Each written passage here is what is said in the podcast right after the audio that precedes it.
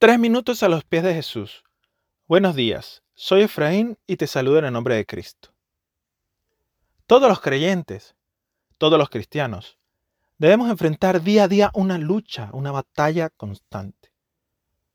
Una batalla que tendremos hasta el final de nuestro paso por la tierra. Me refiero a la lucha contra la tentación. Jesús, en la oración más famosa de la historia, nos enseña que debemos decir, no nos dejes caer en la tentación. Jesús, el Hijo de Dios, fue tentado en todo. Muchas veces vemos la tentación como un agujero en la calle, en una calle por la que vamos pasando, y que sin darnos cuenta caemos en ese agujero. La realidad es que el, el camino de la tentación al pecado es un proceso que tiene diversas etapas y que es importante que lo conozcamos para que así podamos evitar ceder ante la tentación.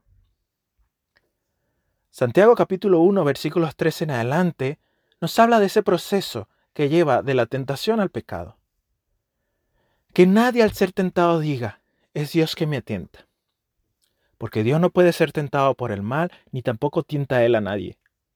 Todo lo contrario, cada uno es tentado cuando sus propios malos deseos lo arrastran y seducen.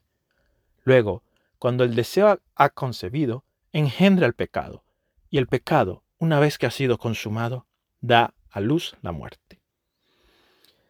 El camino entre la tentación y el pecado comienza con nuestros deseos, o mejor dicho, cuando nos dejamos seducir y arrastrar por nuestros malos deseos. Todo pecado comienza con un pensamiento. Así que si queremos luchar, o mejor dicho, vencer contra la tentación, debemos cuidar nuestros pensamientos.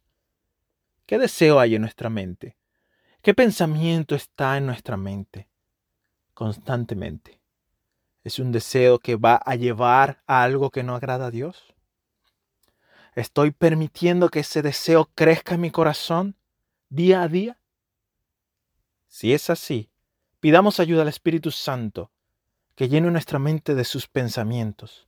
Después de todo tenemos la mente de Cristo.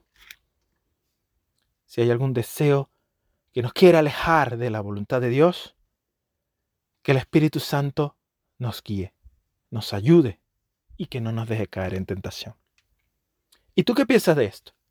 Me gustaría conocer tu opinión y comentarios. Puedes visitarnos en la página iglesialatina.com y deseamos que tengas un día muy bendecido.